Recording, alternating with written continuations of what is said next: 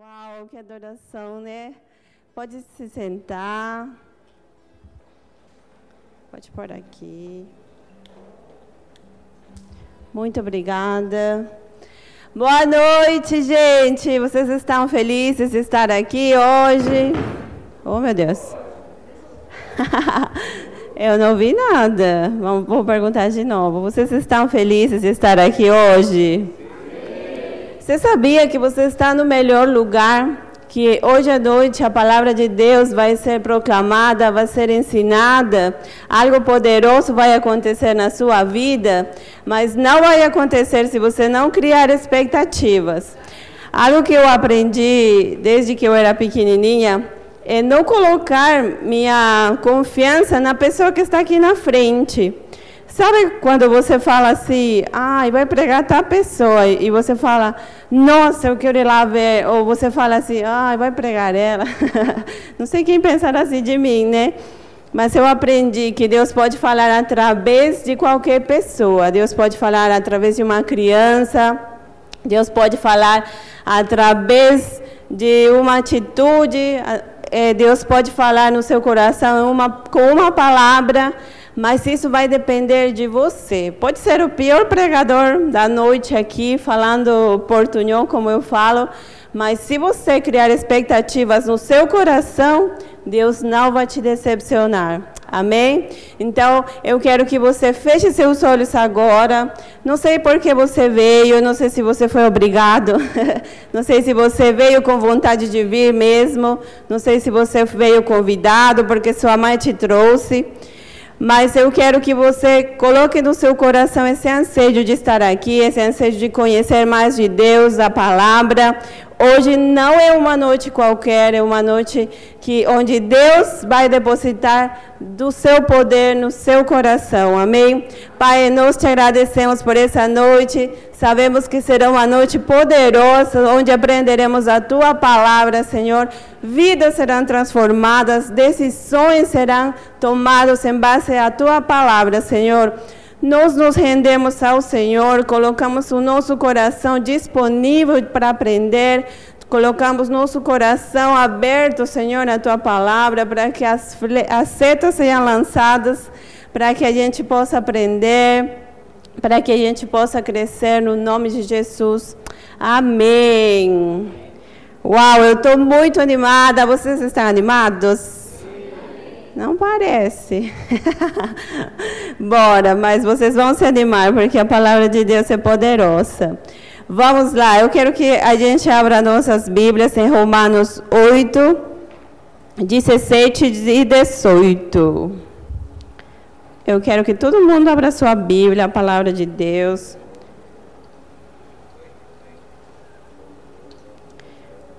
Quem chegou, fale amém. Não ouvi seu amém. Muito bem.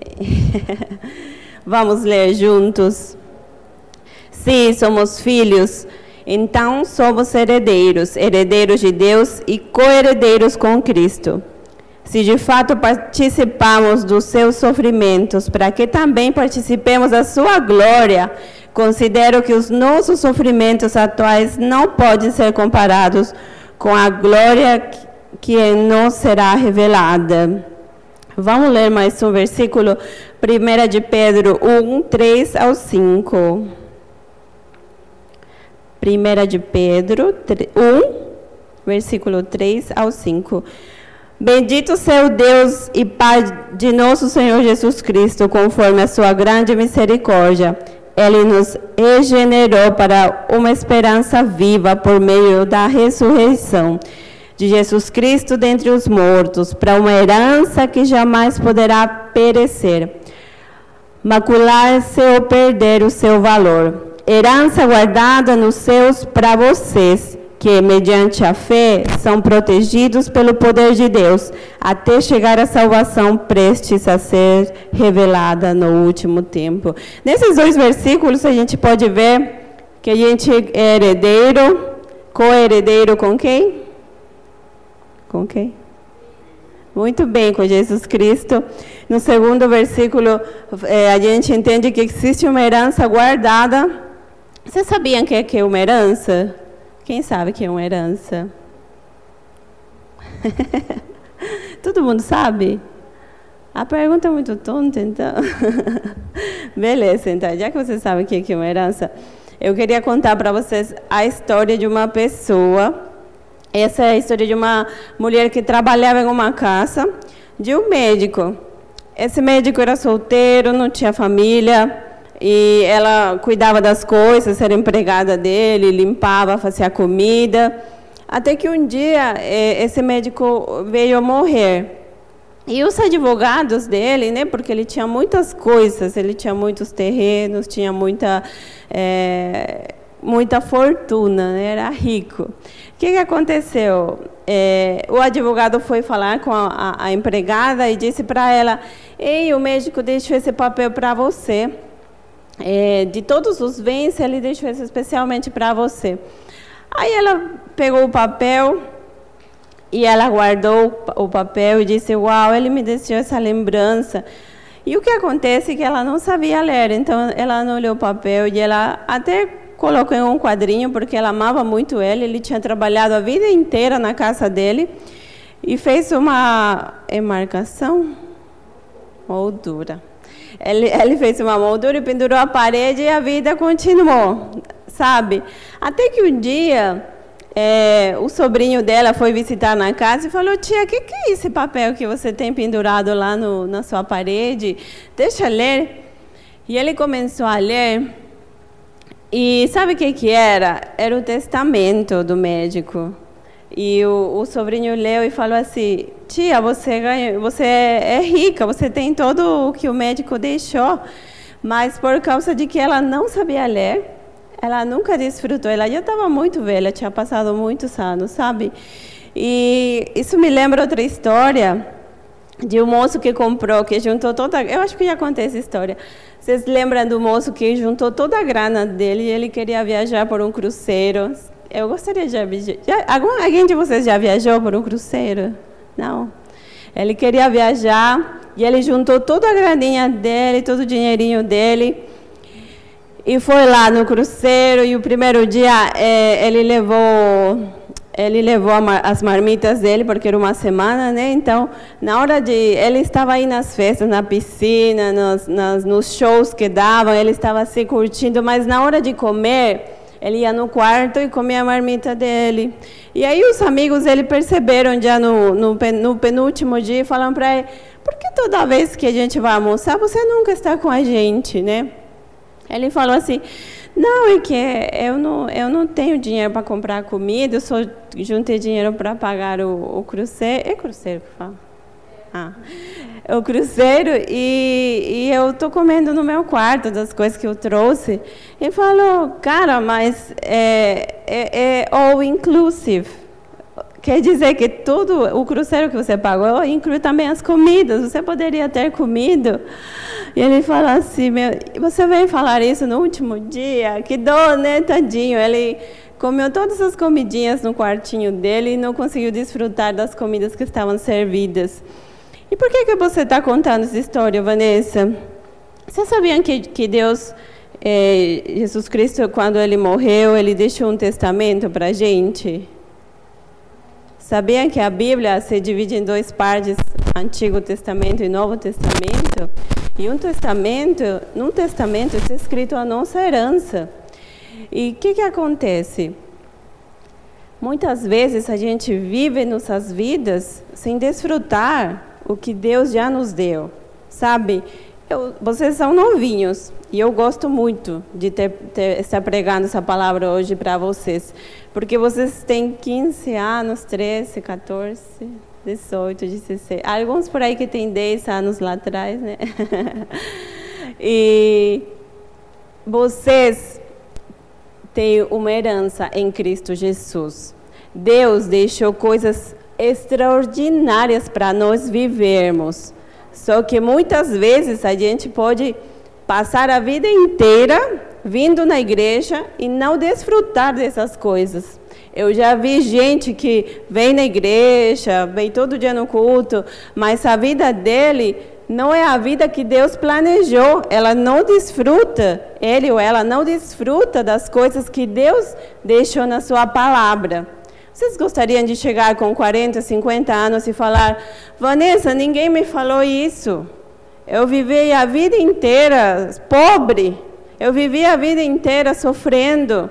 Eu vivi a vida inteira é, me culpando, sabe? Cheio de dores.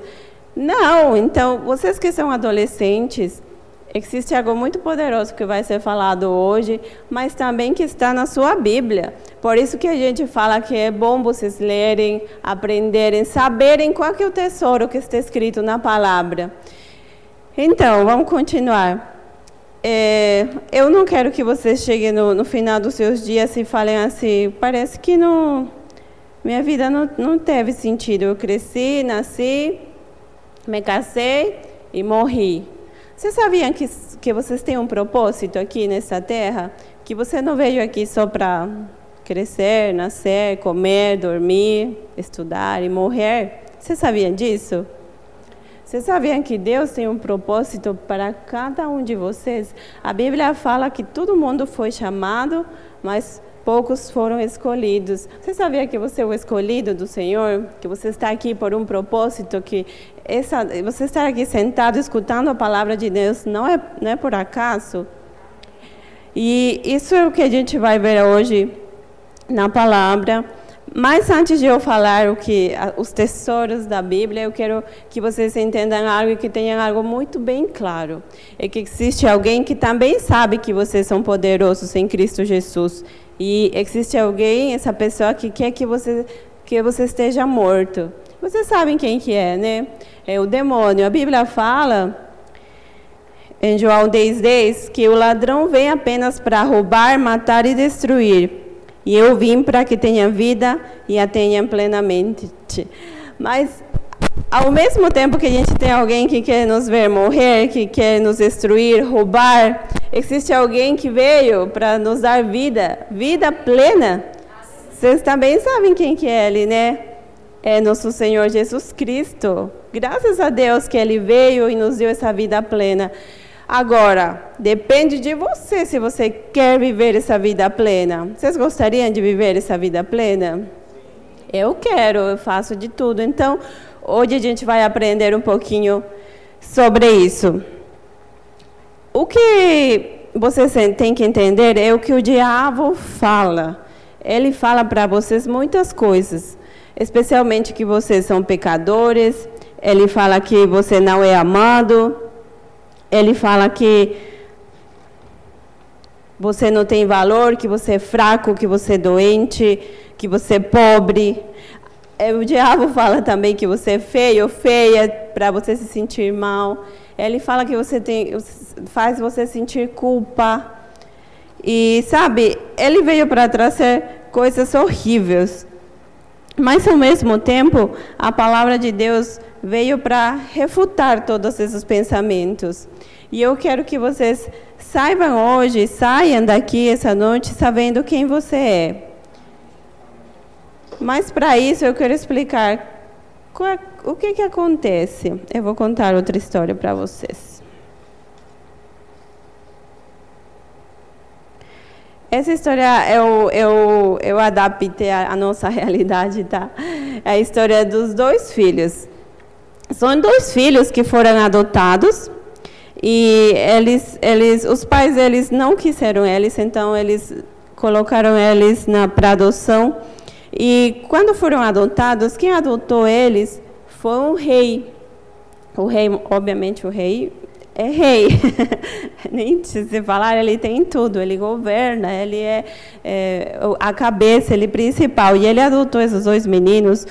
Só que um deles é, decidiu não viver com o pai. Ele falou: ah, agora que eu sou rico, eu quero seu dinheiro, pai, me dá tudo. Eu quero viver a minha vida.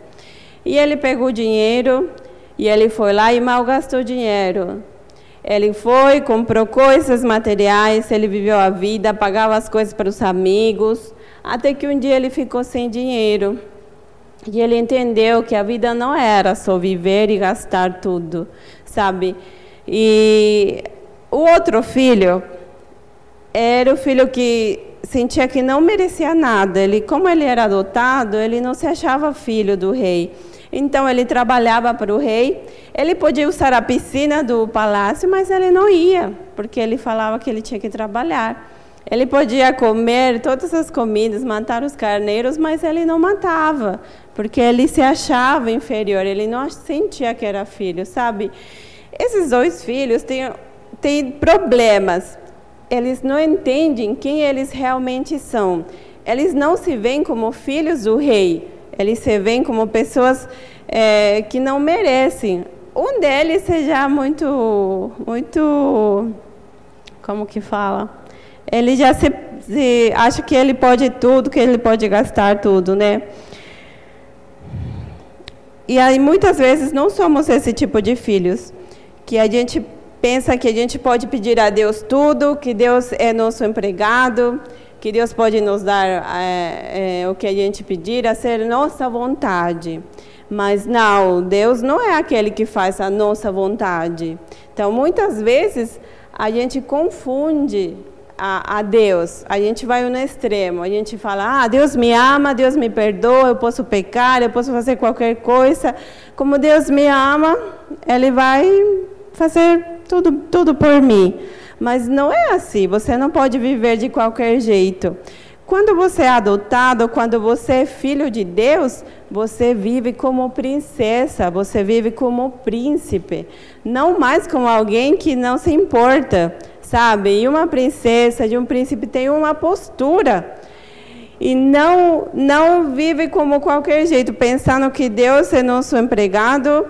E eu já pensei assim, sabe? Quando você é, faz alguma coisa e fala, ah, Deus me ajuda. Só quando você precisa de Deus, você pede ajuda para Ele, sabe? E Deus não quer isso. Deus quer que você entenda que você não precisa viver uma vida pedindo e malgastando as coisas, senão que você pode viver uma vida reinando e sendo aquele que dá, sabe? E o outro filho, talvez você se sente assim, você se sente menos, inferior e fala: "Não, como que eu vou pedir para Deus? Deus nem se importa comigo. Olha a vida que eu tenho, ou meus pais me deixaram, ou, ou eu não tenho mãe, ou não tenho pai, ou Deus não, não, não, não sendo que Deus me ama, então eu vou ficar por aqui, vou fazer o, vou trabalhar, vou me esforçar, vou fazer, vou pôr da minha, do, do minha, da minha força para quê? Para afinal no, no, ver se eu ganho alguma coisa. Então não é esse lado também. Você não deve se sentir menosprezado. Existem, você sabia que existem adolescentes que acham que Deus te, te culpa, te condena, te proíbe? Deus fala: não, você não pode fazer isso, você não pode vestir isso, você não pode ir para tal lugar. Quem pensa que Deus é assim? Ninguém pensa. Porque às vezes a gente pensa que Deus é um Deus que está aí vendo o que você faz de errado para te culpar, para te julgar, sabe? Mas a gente é filho de Deus. Dá para ligar esse ar? A gente é filho de Deus e a gente precisa entender que nós não somos o, os filhos que não podemos ser esses dois tipos de filhos. Vocês têm que entender que somos os tipos de filhos que somos amados por Deus, que podemos viver para Ele e podemos fazer as coisas que Ele faz. Amém? O que aconteceu quando a gente foi. Quero que vocês procurem Gálatas 4, 7.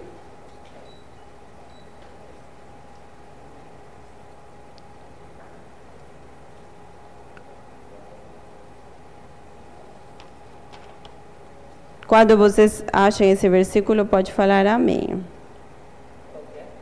Gálatas 4, 7.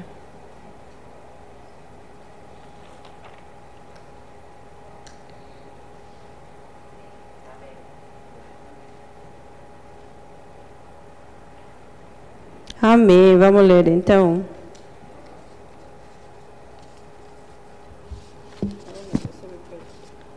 Aqui. Assim, você já não é mais escravo, mas filho, e por ser filho, Deus tam, também o tornou herdeiro. E A Bíblia está sendo muito clara nesse versículo. Nós não somos mais escravos, mas sim somos filhos. E Ele nos torna herdeiros das coisas para vivê-las, não para malgastar as coisas, nem também para achar que a gente não merece nada. A gente se torna herdeiro para refletir a tudo que Jesus fez na nossa vida. Vou, vou colocar um exemplo. Antigamente, quando você tinha lepra, você era expulso da cidade. Porque você não podia, todo mundo tinha medo de você, você contaminar outras pessoas. Então, lepro, a pessoa que era leprosa era rejeitada e jogada fora da cidade. E às vezes eles formavam a turminha de leprosos que iam pulando, eles se escondiam, usavam é, vestes que tampavam o rosto, só para eles não passarem vergonha. Até que um dia Jesus chegou na vida deles e um deles sabia que Jesus podia curar. E era proibido você tocar em um leproso, era nojento. Sabe o coronavírus? Quem já pegou coronavírus? e vocês já tiveram que ficar em casa, isolados, sem poder sair, sabe? É bem estranho, né? Eles sentiam coisas piores, porque o coronavírus é uma semana, duas semanas que você fica, eles, eles eram condenados a vida inteira a ficar longe das pessoas, comer os restos de alimentos que eles jogavam para eles suportarem. Até que um dia Jesus chegou e eles eles ouviram que Jesus curava, eles ouviram que Jesus sarava, e eles foram até lá e falaram: Jesus, se jogaram no chão e falaram: Jesus, eu quero que você me cure. E o que, que Jesus fez? Jesus tocou o leproso e o curou. Algo que era, era proibido, algo que todo mundo tinha nojo de tocar no leproso. Jesus fez isso e curou as pessoas. Vocês acham que vocês têm esse poder de curar? A Bíblia fala que quando Jesus foi para o céu, é, ele disse que a gente faria coisas ainda maiores que isso, sabe? E muitas vezes você não acredita nisso. Eu estou falando para você que você pode curar um leproso, pode curar alguém com coronavírus. Você acredita? Isso está escrito no nosso testamento, na palavra de Deus. A gente pode curar uma pessoa, a gente pode fazer muitas coisas. Mas também a palavra de Deus disse: Eu quero que vocês a gente vai procurar na palavra para a gente ler juntos. 1 de Pedro 2,9.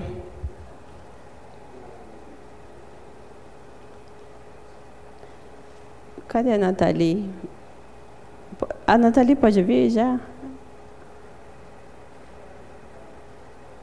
Nossa, eu acho que é muito rápido.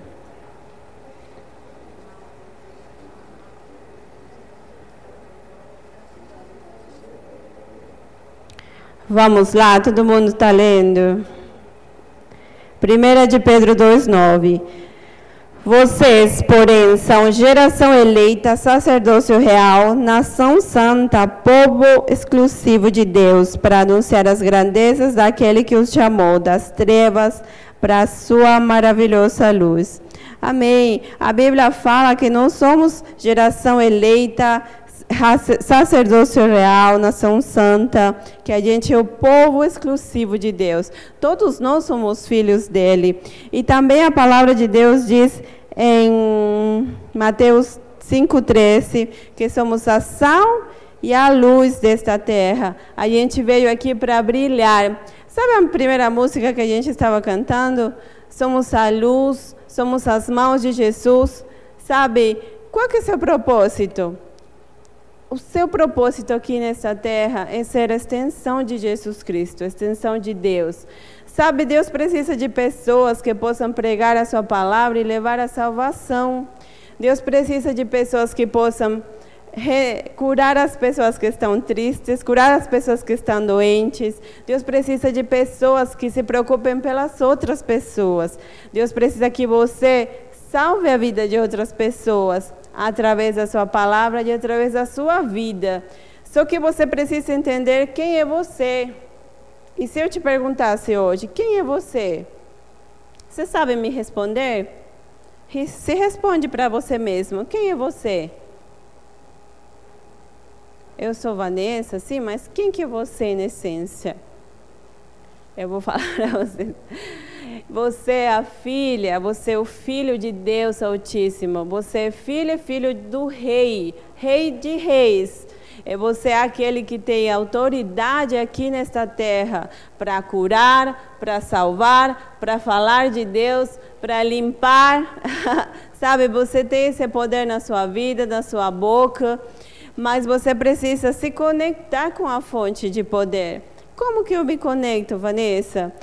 Eu todos os versículos que eu estava lendo hoje ressaltava alguém em especial. Não conseguia achar um versículo, um versículo onde essa pessoa não estava. E essa pessoa é Jesus. Sabe, a gente precisa ser como Jesus. Ele foi aquele que abençoou nossas vidas.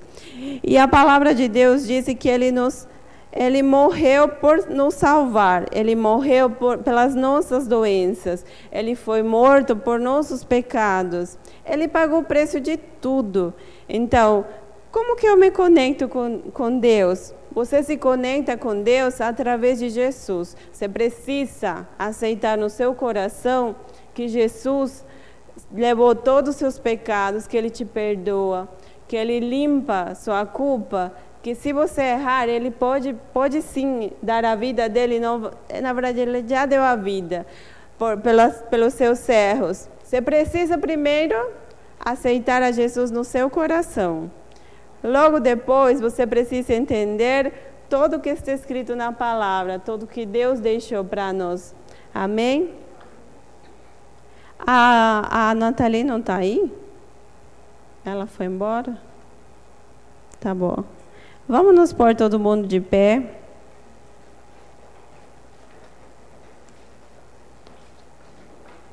A gente tem ainda uma hora. Oi? Uma hora.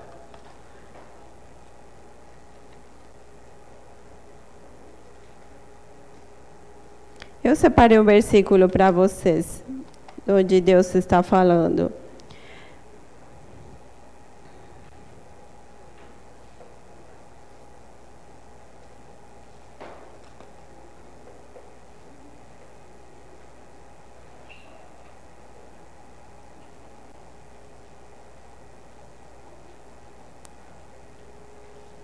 Como eu te falei, o diabo veio aqui para falar mentiras na nossa vida.